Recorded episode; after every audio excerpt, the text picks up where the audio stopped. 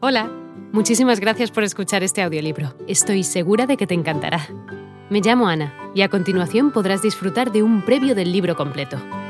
Si te gusta lo que escuchas podrás descargártelo completamente gratis desde mi web, www.escúchalo.online. Un abrazo. Guante y ganchos de béisbol en el contrato. Yo estoy ganando 50 dólares por semana trabajando en el barco comercial de mi padre. Esto no es una negociación. Es lo que ofrecen los Yankees de Nueva York, la única cifra que se mencionaría. Como tienes 20 años, no vamos a enviarte a la República Dominicana, del modo en que lo hacemos con los adolescentes, dice Herb. Vamos a enviarte directamente a Tampa para el entrenamiento de primavera. Creo que debo tomar aquello como una buena noticia, pero Herb no tiene idea alguna de lo despistado que está su nuevo firmante. Yo nunca he oído hablar de Tampa. Casi no sé nada de la República Dominicana. Mi mundo no es que sea pequeño, tiene el tamaño de una canica. El mayor viaje de mi vida hasta ese momento es un trayecto en automóvil de seis horas hasta la frontera de Costa Rica. Palabra de honor. Creo que cuando los Yankees me contraten, seguiré jugando béisbol en Panamá.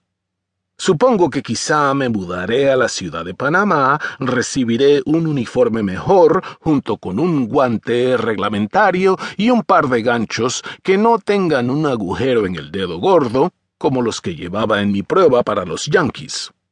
Jugaré béisbol y ganaré un poco de dinero durante un tiempo, y después pasaré a la escuela de mecánica. Ese es mi plan. Se me da bastante bien arreglar cosas. Me gusta arreglar cosas. Voy a ser mecánico. La extensión de mi conocimiento de las grandes ligas se acerca a la nada. Sé que es donde jugó una vez el mejor jugador de Panamá, Rod Carew. Sé que hay dos ligas, la americana y la nacional, y que hay una serie mundial al final de la temporada. No sé mucho más que eso. Estoy en las ligas menores cuando oigo a alguien hablar de Hank Aaron. ¿Quién es Hank Aaron? pregunto. No hablas en serio, dice el chico. Sí, lo digo en serio. ¿Quién es Hank Aaron? Es el líder de jonrones de todos los tiempos en béisbol. El tipo que batió 755 jonrones para batir el récord de Babe Ruth. ¿Quién es Babe Ruth? pregunto. El chico musita algunas palabras y se aleja, pues sabe que es mejor no intentar hablarme de Honus Wagner. Así que Herb tiene que explicárselo todo a este muchacho tan delgado como un palillo y totalmente inocente. No, no te quedarás en Panamá.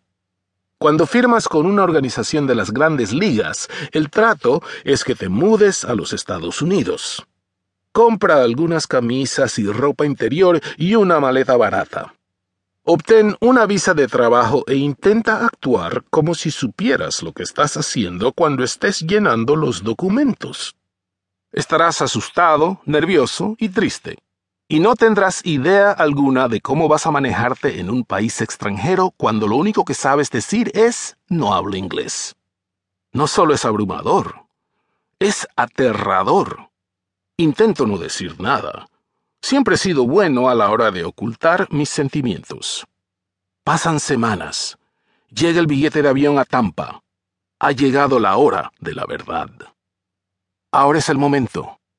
Vamos, Pili, dice mi madre. Pili es el nombre que me puso mi hermana Delia cuando yo era un bebé. Nadie sabe por qué.